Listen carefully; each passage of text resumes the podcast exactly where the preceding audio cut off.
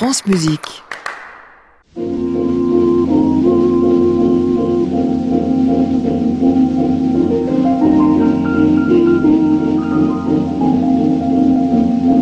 Tout le jour, toute la nuit, rien que toi, toujours, toujours, j'en suis ébloui.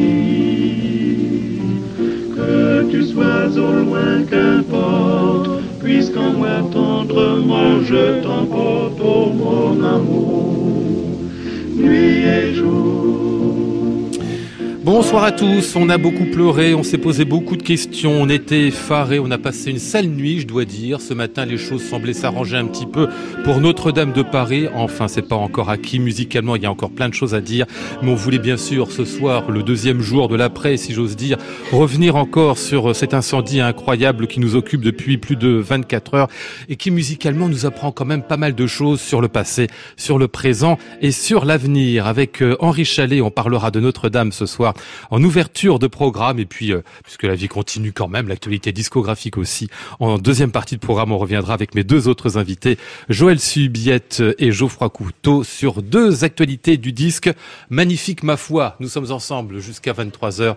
Bienvenue à tous dans le Classic Club.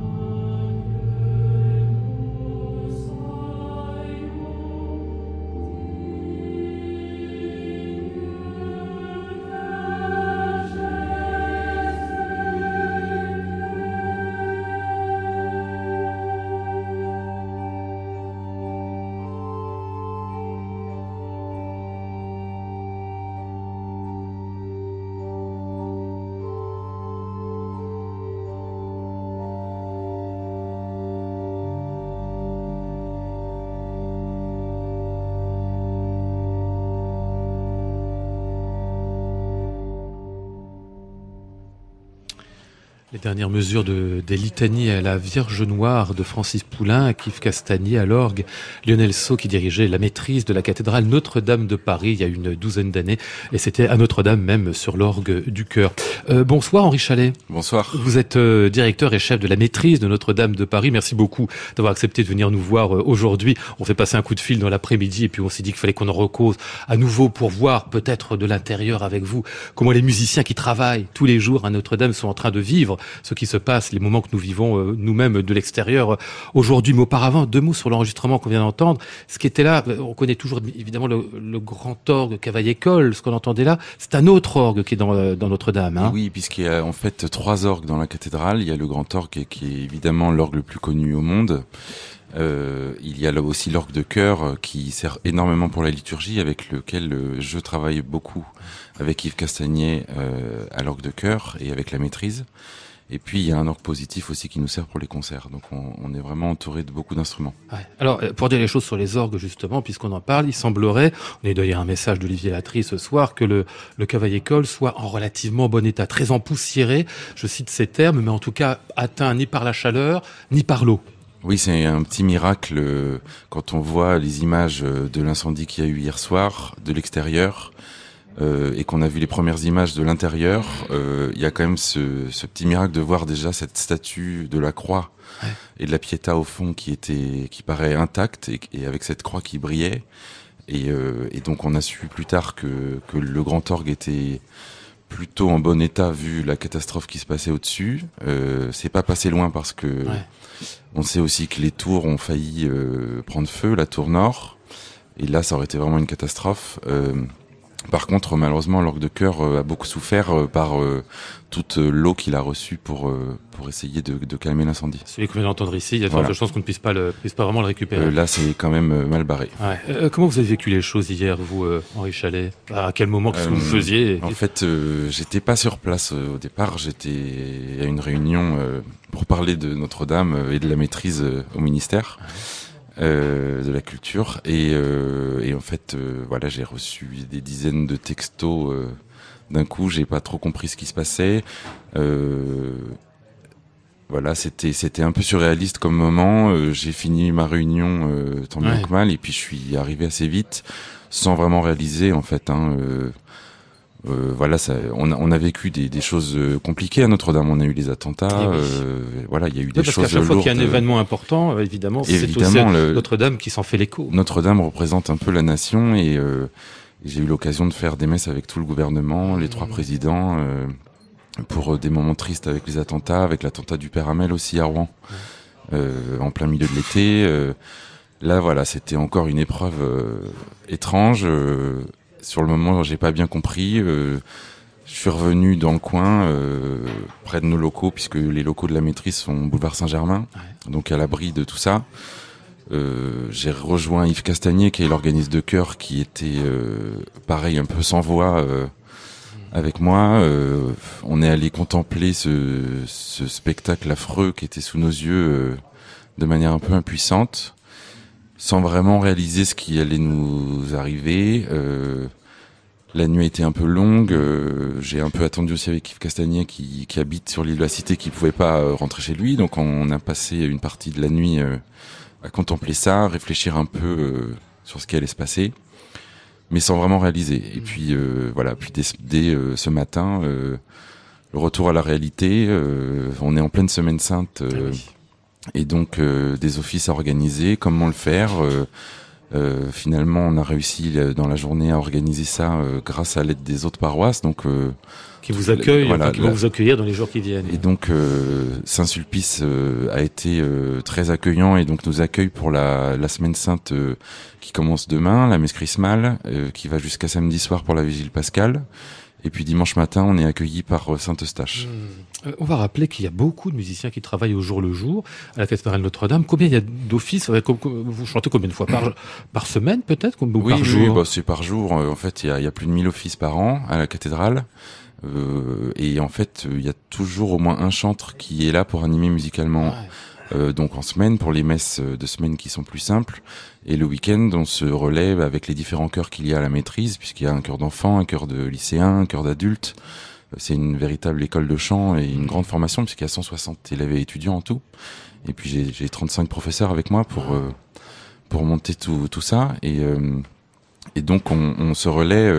il y a évidemment aussi les organistes. Hein, il y a trois organistes au Grand Orgue, deux organistes à l'orgue de chœur, et puis, euh, et puis des gens qui travaillent vraiment des gens tous les jours. Voilà, des, des, administratifs aussi, euh, à la fois à la maîtrise où on a une douzaine d'administratifs qui travaillent sur la pédagogie, sur la production parce qu'on a aussi une saison de concert, qui travaillent sur la liturgie. Euh, il y a toute l'équipe de la cathédrale qui est dans le concret, hein, le, qui, qui n'est pas à la maîtrise mais qui fait partie de la cathédrale avec tous les gardiens, les surveillants, le l'équipe euh, qui fait tourner euh, cette maison, qui est quand même le monument le plus visité de France, il faut le rappeler, hein, puisqu'on est entre 13 et 14 millions de visiteurs par an, je crois. Donc euh, c'est ouvert tous les jours, 65 jours par an.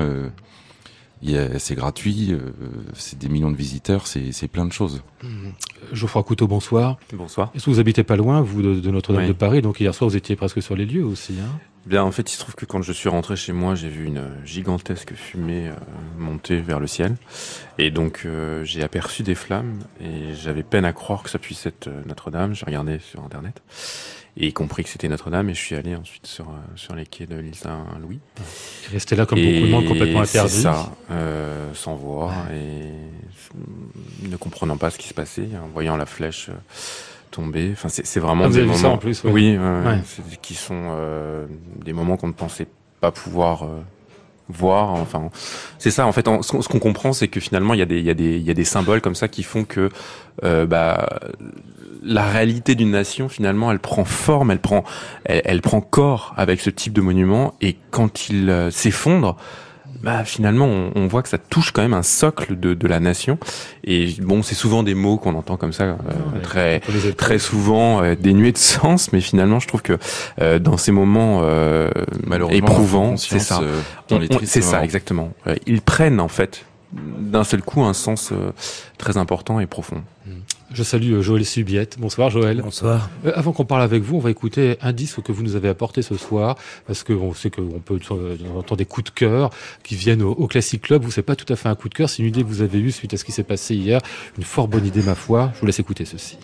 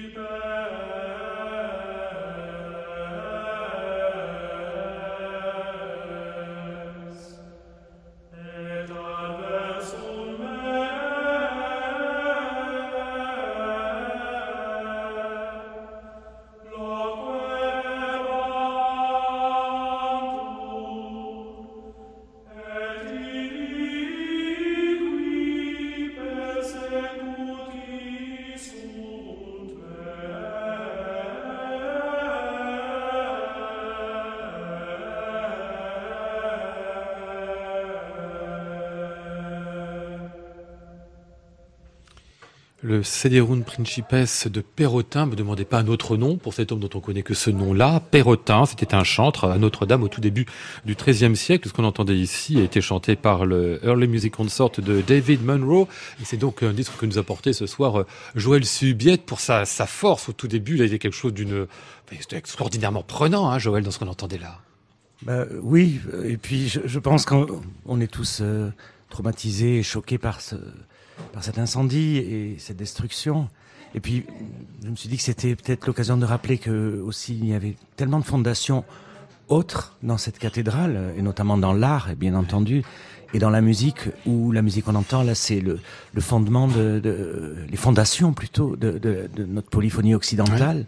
Les débuts, et une musique absolument euh, incroyable et savante. Et voilà, et c'est Notre-Dame, c'est aussi ça, c'est aussi ce, ce patrimoine-là, et puis finalement une, une, ouverture incroyable quand on pense la, la liberté et l'éclosion artistique qu'il y a pu avoir euh, à, à cette époque-là. Ouais, euh, il faut rappeler quand même pour nos auditeurs que euh, avant l'école de Notre-Dame, l'essentiel de la musique religieuse c'était de la monodie.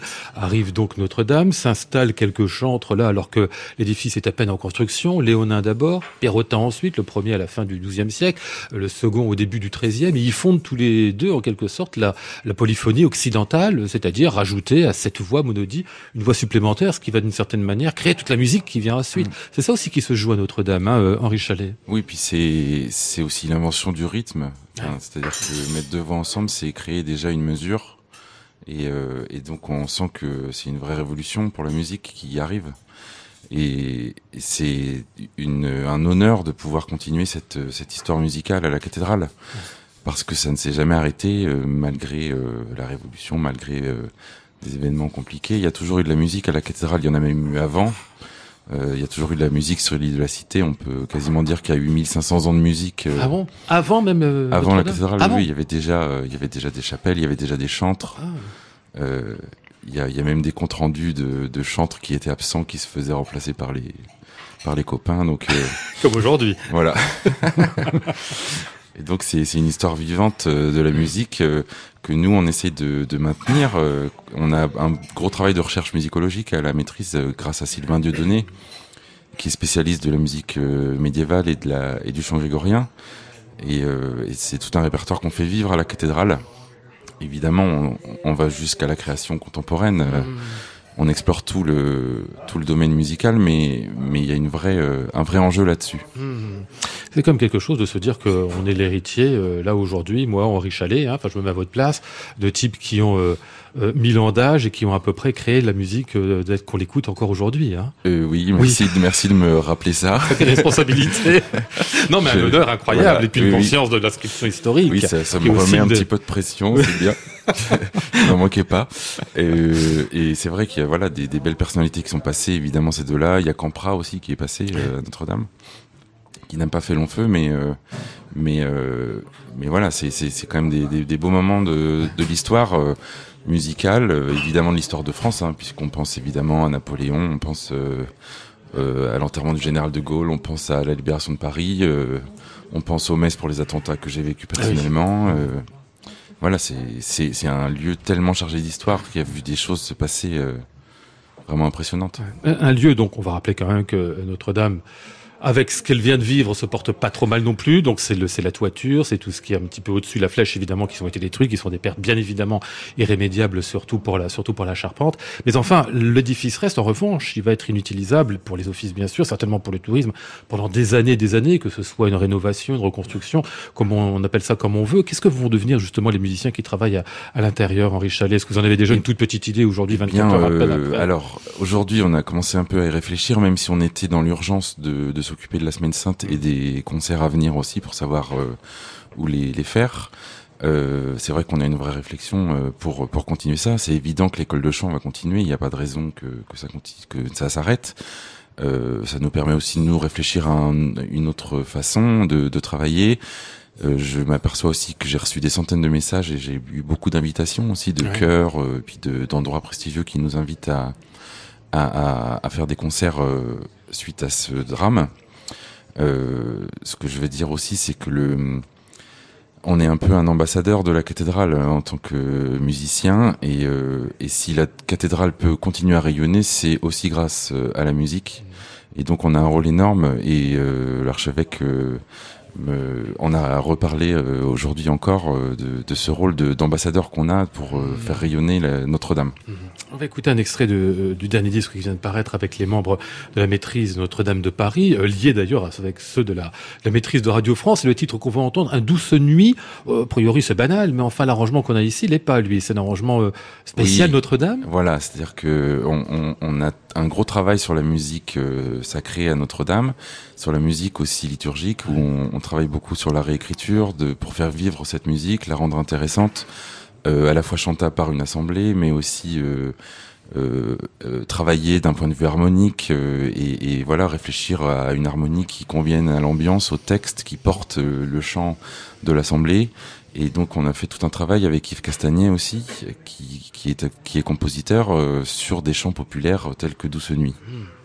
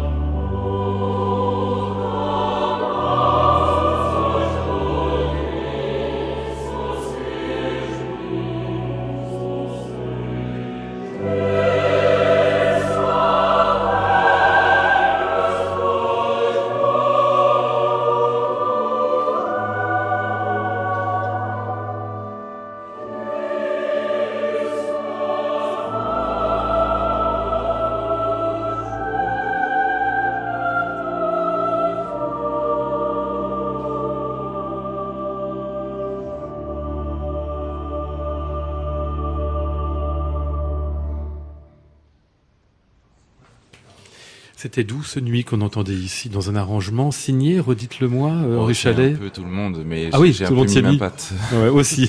C'était donc la maîtrise de Radio France et puis la maîtrise Notre-Dame de Paris sur un disque qui est paru il y a peu euh, chez Alpha sous le titre Noël éternel. Et puis, bah, on souhaite que la maîtrise de Notre-Dame de Paris retrouve évidemment de- le plus rapidement possible son lieu, puis qu'elle arrive à trouver aussi euh, des lieux. Je voulais qu'on dise peut-être deux mots avec vous trois parce que ça me semble être un question qui est déjà posée maintenant et qui est presque un peu musicale quand on pense à ce que c'est que la musique euh, ancienne que beaucoup d'entre vous pratiquent euh, euh, parfois depuis assez longtemps. La question qui est posée aujourd'hui, est-ce que Notre-Dame, on doit euh, refaire, rebâtir, comme a dit le président, rénover, réinventer? Ça pose de vraies questions. La flèche de Viollet-le-Duc, elle a qu'un siècle et demi. Après tout, on pourrait dire, pourquoi ne pas revenir au bâtiment originaire, hein, celui d'il y a 800 ans, enfin 700 ans, à son achèvement? Euh, Est-ce qu'on doit refaire une flèche? Enfin, Je sais pas quels avis vous avez là-dessus, Joël Subiette. Je sais pas. euh, en fait, où est l'authenticité euh, si- Peut-être si on voulait être auth- authentique, ça serait la première qu'il faudrait refaire. Mais de toute façon, est-ce que la charpente serait euh, la même? On ne trouvera jamais les bois? on- je crois qu'il y a, peut-être il n'y a pas une réponse comme ça, si ce n'est peut-être euh, esthétique. euh, peut-être qu'il faut regarder proposition euh, des architectes, regarder comment aujourd'hui ça s'inscrit dans un en- environnement qui n'a rien à voir avec ce que lui, celui qu'il était. Peut-être où sont les proportions les plus belles et les plus et les- oui, les plus belles, je cherche pas d'autres mots, et puis peut-être qu'il y a d'autres idées. Ah bah ça j'imagine chacun va avoir la sienne. Hein. Henri Chalet. Euh, c'est vrai que Viollet-le-Duc euh, avait carte blanche euh, quand il a restauré. Il a mis sa patte un peu partout. On connaît évidemment cette statue des apôtres autour de la, de la flèche qui ont été euh, heureusement enlevées euh, Ouais. jeudi dernier pour être restaurées, euh, donc avant le drame. Les Euh, gargouilles qui sont de lui aussi. Hein. aussi, on a l'impression voilà, qu'elles sont sont- millénaires, mais non. Voilà, en fait, euh, tout ça est très récent. Euh, ça a marqué un temps. Euh, c'est vrai que maintenant, euh, l'idée, c'est plutôt de choisir euh, euh, à quelle époque on recommence une construction? Est-ce que Ah oui. c'est avant, avant Viollet-le-Duc Est-ce que c'est Viollet-le-Duc Euh, Moi, je serais même d'avis de créer une nouvelle ère en passant un- une commande ou un concours à des architectes pour euh, imaginer une nouvelle Ah, euh, flèche. Bah oui, faire complètement autre chose. Quoi. oui, faut en profiter. Réinventons. Après Réinventons. tout, le- le- la cathédrale a est pas un lieu d'invention tout au long de son histoire. Hein. Les cathédrales sont bourrées de styles différents. Eh ouais. Il y a du roman, du gothique, du flamboyant. Il n'y a jamais un auteur. Il n'y a jamais un auteur. C'est une œuvre collective, c'est d'ailleurs ce qui fait leur beauté aussi en partie. Euh, Geoffroy Couteau. Euh, difficile d'avoir sur ce en- genre en de deux minutes. mais facile de, de- enfin en tout cas j'aimerais pas décider mais euh, mais c'est vrai que c'est toujours un assemblage euh, un- ce type de, de bâtiments les, les, les cathédrales de différentes époques effectivement l'argument est assez juste de pourquoi pas faire un concours euh, pour une nouvelle flèche. Euh, mais en même temps euh, c'est vrai que l'harmonie euh, qui qu'on se doit d'essayer de préserver sur un tel bâtiment c'est un tel enjeu. Mais enfin moi ça me fait penser ce que vous dites là à- aux pyramides du Louvre euh, voilà, Mitterrand s'est pas posé beaucoup de questions et finalement, Ouais, enfin, moi je suis assez attaché à ces pyramides, absolument. mais peut-être parce que je les ai connues enfant, mais Alors qu'on a trouvé à l'époque c'est une emplâtre abominable. absolument, c'est sûr. Donc bon, on peut-être qu'effectivement il y a, y des, il y a sang. des idées comme ça et que c'est vrai que les bâtiments se doivent aussi de, de vivre et d'évoluer en fonction de, de ce qui leur est euh, malheureusement infligé. Donc euh, là, finalement, c'est pas le- l'envie de- d'enlever la flèche, mais Ah ouais. elle n'est plus là. C'est comme la charpente. Est-ce qu'il faut euh, remettre du bois? Est-ce qu'il faut faire euh, une charpente métallique comme ça s'est fait dans Mm. d'autres cathédrales qui ont déjà subi Mm. des incendies Euh, La question est ouverte. Ouais. Il y a un temps pour pleurer, puis il y a un temps pour oublier ce que ça a été, puis construire l'avenir. Exactement. Bon. Merci en tout cas, Henri Chalet, d'être venu nous voir pour parler de, de Notre-Dame ce soir. Classic Club, Lionel Esparza, France Musique. On va reprendre un fil presque normal de cette émission, celle qu'on avait prévu de faire, de parler de vos disques, messieurs. Tiens, on va commencer par celui de Joël Subiette. On va écouter ici la musique d'un certain Mouton. Bah oui, qu'on connaît euh, un petit peu, Monsieur Mouton, parce que c'était l'un des grands compositeurs qui a fait vivre euh, la Loire. Et le dernier disque de Joël et de l'ensemble Jacques Moderne s'intitule justement Au long de la Loire.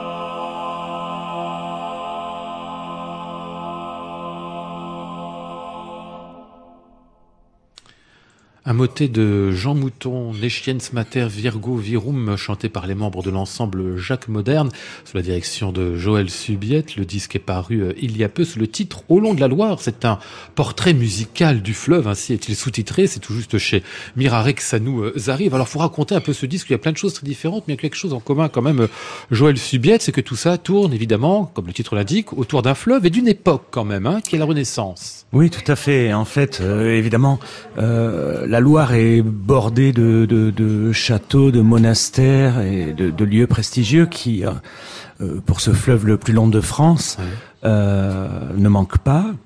Donc, euh, en fait, on s'est dit, euh, puisque l'ensemble est implanté à Tours, c'est un peu le patrimoine aussi quand même de, de, de l'ensemble, et on s'est dit qu'il y avait euh, peut-être de s'amuser en fait à faire un portrait musical tout à fait subjectif, qu'on a construit un peu comme une messe en fait, puisque commence avec un Kyrie finit avec un Agnus Dei. Euh, et euh, il y a un Gloria au milieu, et puis il y a aussi des pièces euh, profanes qui se mélangent. Le tout était de, mélanger en fait des compositeurs essentiels de, de, de qui ont vécu au bord de la Loire, comme Ockeghem par exemple. Autre, on parlait de Perrotin tout à l'heure, mais autre grand génie de, de la musique plus tardivement. Et euh, Jeannequin aussi, qui a été maître de chapelle à Angers, mais qui a été aussi qui a composé énormément de chansons sous le règne de François Ier. Euh, voilà, on fait allusion à des personnalités. Léonard de Vinci, en choisissant un moment une pièce d'un compositeur italien qui a, qui a suivi euh, à la cour de, de, François Ier. Donc il y a tout un patrimoine. On avait envie de parler euh, de ces gens-là, mais aussi de parler de la nature, des fleurs, euh, des oiseaux, de la vigne, du vin. On peut pas parler de la Loire sans parler du vin. Donc l'essentiel, il est vrai, ce, ce est, centré autour du Val de Loire avec ses châteaux et ses, princes, mais le disque s'ouvre sur une polyphonie du manuscrit du Puy, le puits étant dans le département de la Loire, tout près de la naissance du fleuve. Et il se finit sur un Agnus Dei composé sur une chanson, puisqu'à l'époque on, composait les messes sur les thèmes des chansons. C'est un Agnus Dei de, de Fogg, un maître de chapelle de Bourges, qui a écrit une messe « Je suis en la mer mmh. Alors ça, ah nous, ça nous mmh. a inspiré. De la source vers la mer. Voilà. voilà. faut dire que toute une partie de l'histoire de France, finalement, s'est construite autour de la Loire et de ces, de villes, que ce soit Blois, Orléans, Tours, et puis évidemment Nantes plus tard. Oui, euh, Blois notamment a été une, une, ville très importante. On parle aussi de personnages, euh, les personnages les rois, les reines, évidemment, euh, Louis XII, François Ier, euh, Anne de Bretagne. Anne de Bretagne, voilà, on, chante une déploration sur la mort d'Anne de Bretagne parce qu'il faut, c'est, c'est incroyable, mais à l'époque, son corps a été porté de Blois à Nantes, tout le long du fleuve, euh, en procession, c'est quand même assez loin, mais toute la population qui était là, et beaucoup de compositeurs, dont Jean Mouton, mais Févin aussi et d'autres, ont fait des, ont écrit des déplorations très belles où on, on, on, on déclame le nom Anna, Anna voilà, on a, ça dans ce disque aussi. Je vois apparaître quelque part le manuscrit euh, du Puy en Velay. C'est quoi ce manuscrit? Quelle est sa particularité? C'est un manuscrit qui date du XIIIe siècle, donc il n'est pas euh, lui euh, de la même époque, mais en fait qui a, c'est de la musique qui a été harmonisée aussi au XVIe en fait, hmm. avec des éditions qui ont été faites à cette, à cette époque-là. Euh, il y a un patrimoine, il y avait une maîtrise très très importante au puits, et donc avec oui, des, des, les moines écrivaient la musique. Euh, on peut, euh, il n'y a pas de compositeur, mais c'est comme peut-être on peut on peut comparer avec la Souelgas ou avec Montserrat par exemple. Ou avec Perrotin dont on parlait tout à l'heure. C'était les chantres qui étaient à la fois chanteurs et, et, qui écrivaient la musique. Une vie musicale intense, oui. Ah les choix de prononciation, ça vous y tenez beaucoup, Joël Subiette, à la fois pour le le français tel qu'on peut s'imaginer le reconstituer aujourd'hui, et le latin aussi. Alors, c'est pas euh, par euh, purisme, je dirais, mais c'est par souci de couleur. Euh, bon, tout autant, il est difficile de, savoir vraiment comment prononcer, mais il y a des traités à l'époque de, prononciation de la langue française, de prononciation du latin à l'Église. Donc il y a des, gens qui ont fait un long travail universitaire là-dessus. Donc on s'est fait conseiller, notamment coacher. Un, euh, oui, coacher, un, chanteur qui a chanté avec nous, a beaucoup travaillé là-dessus. Il s'agit de Thierry Petot.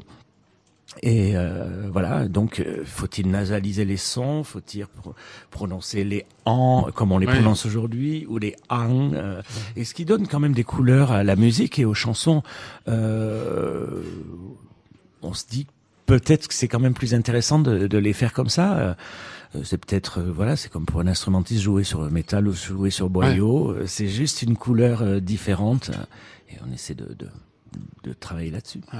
Alors vous évoquiez tout à l'heure cette opposition entre le sacré et le profane à l'intérieur de ce disque. Le sacré, on l'a eu à, à l'instant avec Jean Mouton. Et bien voici du profane avec cette chanson de Pierre Serton, Vignon, Vignette. C'est une histoire de, de, de vigne, hein, c'est le Oui, vigneron. là, le texte est très court. C'est Vignon, vignette, euh, qu'il te planta, il fut prud'homme.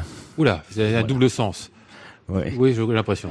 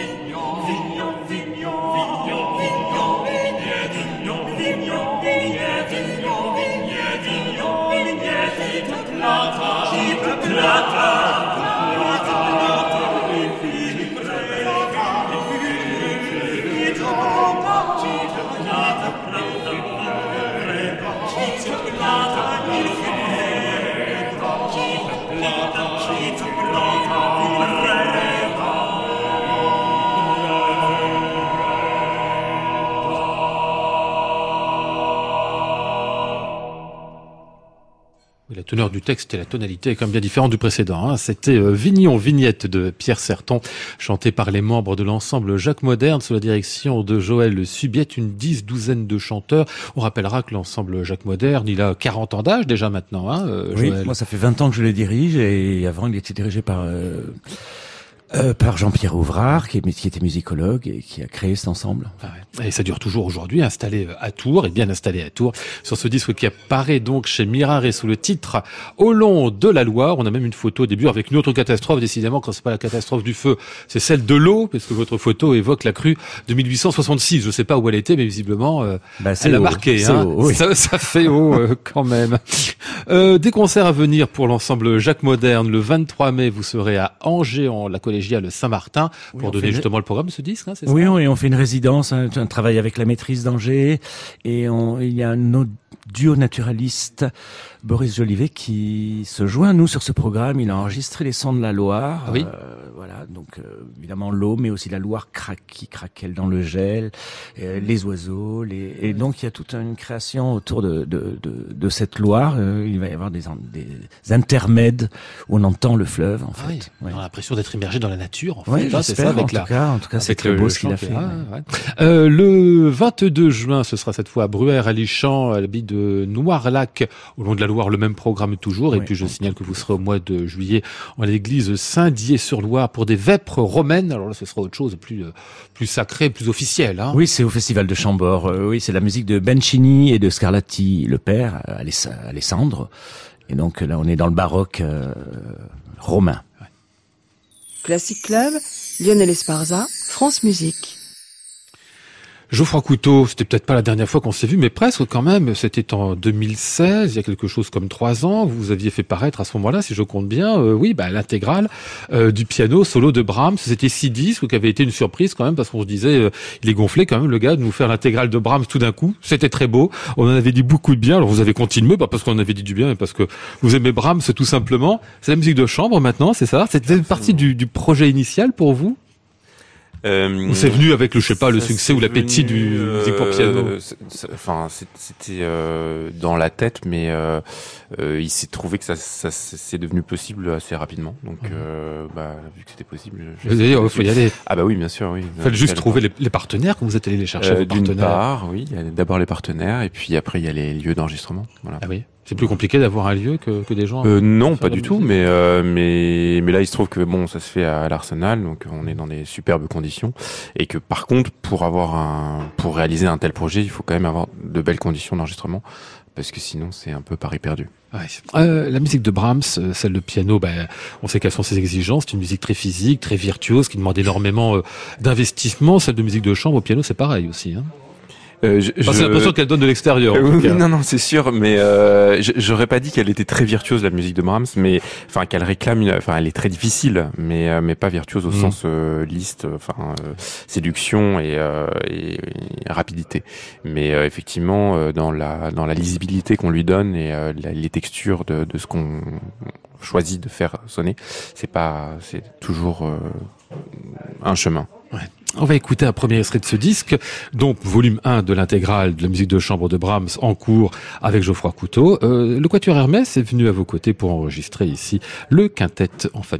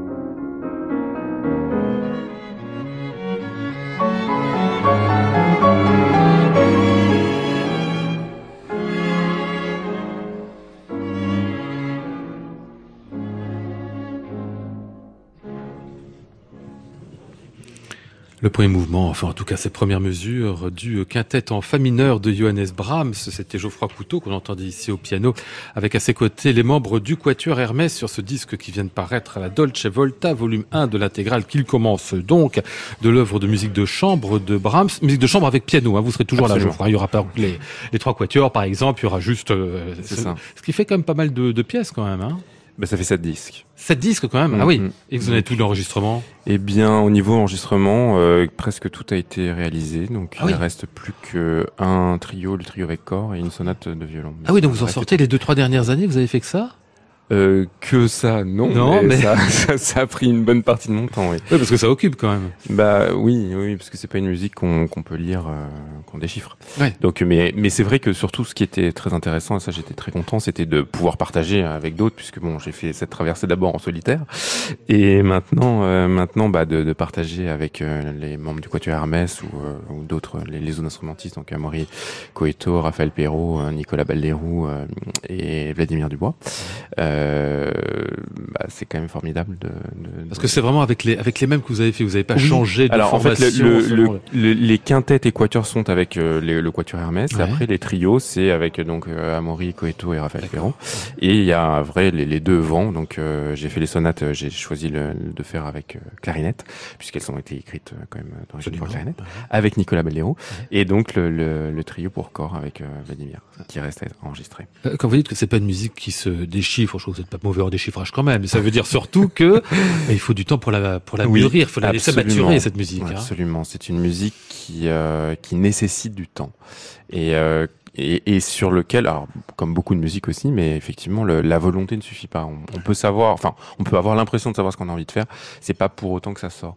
Donc il y a vraiment un placement où euh, où le, le, le, jeu se fait euh, au-delà de, de, la volonté. Donc ça c'est vrai que c'est un petit mystère qu'il faut. Ah ouais. euh, le jeu se fait au-delà de la volonté, c'est-à-dire qu'il y a quelque chose qui vous, bah, ça dépasse. Vous... Enfin, ouais. je, bon, je pense que ça de toute façon c'est c'est vrai de tous de toute interprétation. Finalement, ce qui est beau euh, et je je pense, euh, jaillit de quelque chose qu'on ne connaît pas.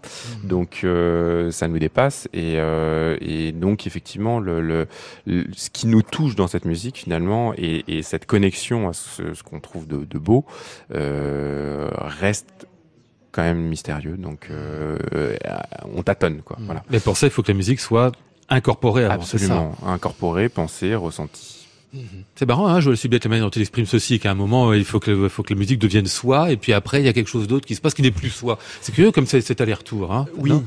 Non oui, pardon. Bah, les, les non, non, non, non, mais, mais je, je, je, pense qu'effectivement, euh, euh, on a l'impression que la, de, la musique qu'on retranscrit euh, est presque de nous, ouais. euh, mais bon, évidemment, c'est bien. Quoi. Il n'y a pas pour grand chose.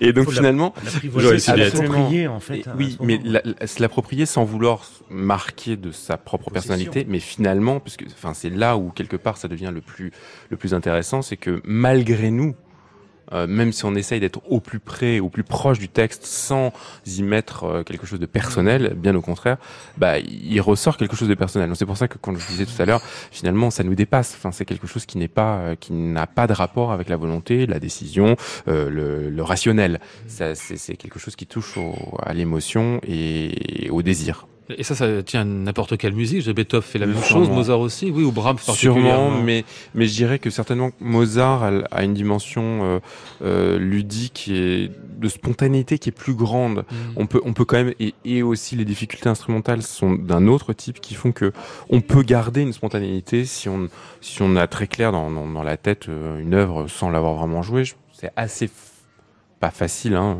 c'est très difficile de jouer très bien du Mozart, mais en tout cas, de, euh, on, on, peut garder cette connexion, alors qu'avec Brahms, c'est quand même un peu différent, puisque la production sonore nécessite un jet qui est quand même très particulier.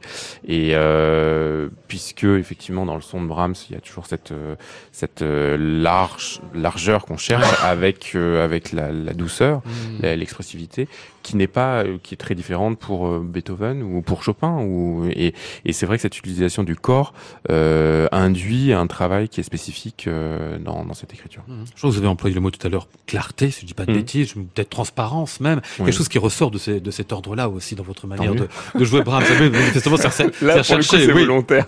Mais enfin, en tout cas, oui, c'est un, un choix esthétique. C'est Ouais. vrai que, que souvent on l'entend très épais, très appuyé. Enfin, Avec on l'a entendu parce que c'est de moins en moins vrai, vrai. quand même. hein. Mais mais euh, mais c'est vrai que c'est absolument pas du tout ce qu'on a cherché avec les, les, les Hermès et c'était vraiment formidable de de voir qu'on partageait la même esthétique, euh, donc les mêmes recherches. Ouais. Je dis quelque chose aujourd'hui vous concernant, euh, Geoffroy Couteau, vous allez me dire aucun rapport avec la choucroute, mais quand même je le dis, vous avez commencé par faire de la gymnastique et à très très haut niveau, mais ça je savais pas ça. Ah oui Bah non, Vous non, êtes non, un je- rare journaliste à pas le Ah bah savoir, écoutez, je, vous savez que je débarque toujours. Euh, bah oui, oui, il se trouve que j'ai fait beaucoup de sport. Ah ouais. Et, ah bah, vraiment beaucoup, c'est pas simplement, ça rend professionnel quasiment. Hein. Euh, oui, bah, j'en Enfin, ai fait. Enfin, visée en fait, j'en ai fait jusqu'à ce que j'ai une chute qui, qui me contraigne d'arrêter. Euh, mais c'est sûr que ça, ça m'a aidé à me, me construire euh, physiquement. Ah oui. Et, euh, et c'est un trajet qui est particulier. Non, mais je, je- je dis ça en plus parce que Brahms enfin, exige ça aussi. Il est très physique, très exigeant aussi pour le, pour le corps, pour l'endurance oui, de pour, l'interprète. pour le son, l'endurance, mais c'est c'est surtout que c'est une musique qui est tellement bien écrite qu'elle nécessite une, un investissement euh, émotionnel de tous les instants. Mm. et, et que c'est au- aucune note n'est gratuite chez lui. Et en fait, c'est quand même ça qui, qui est difficile, c'est à lui donner, à donner à chacune de ces notes euh, un côté à la fois naturel, euh, spontané, et en même temps ce, ce rapport à la construction et donc à la pensée. Donc euh, c'est c'est vrai que c'est toujours un, un- je disais tout à l'heure qu'on tâtonne, mais oui, bien sûr, on- c'est c'est un petit peu le, la- et c'est le le même processus pour l'enregistrement. Et c'est vrai que euh, c'est une dimension qui, que je trouve passionnante lors de l'enregistrement quand on sent qu'on est en train de mettre en place le- les grandes lignes de l'interprétation qu'on va, qu'on va laisser. Allez, un nouvel extrait de ce quintet euh, en fa mineur. Ici, son andante est le deuxième mouvement, donc on va entendre la deuxième partie.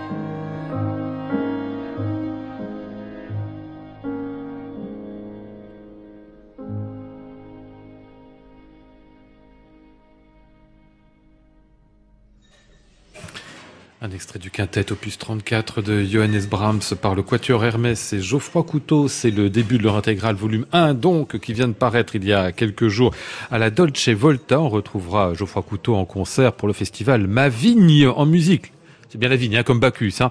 À Narbonne, à l'archevêché, ce sera ce dimanche dans un programme Schubert-Brahms. Vous serez encore, Geoffroy, le 30 avril à l'Arsenal de Metz pour euh, du Brahms, à nouveau dans le cadre d'une intégrale au long cours. Et puis on vous retrouvera pour un requiem allemand du même Brahms avec Lionel So et l'orchestre euh, et le pardon le chœur de l'orchestre de Paris.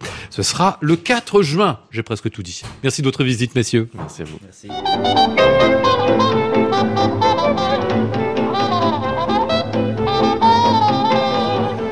Étions aujourd'hui avec Flora Sternadel, Maud Nourri, Antoine Courtin, Laurent Macchietti et Patrick Muller. Voici le ciel peuplé de ces moutons blancs. Voici la mer troublée, spectacle troublant. Je vous retrouve demain, mercredi, pour un nouveau Classic Club intitulé In the Pocket. Nous serons avec Gisèle Magnan, Sandrine Vézilier-Dussard et Henri de Marquette. J'entends la ville qui me dit bonsoir et moi sur le quai de la gare, je dis de mon mieux des mots d'adieu. À réécouter sur francemusique.fr.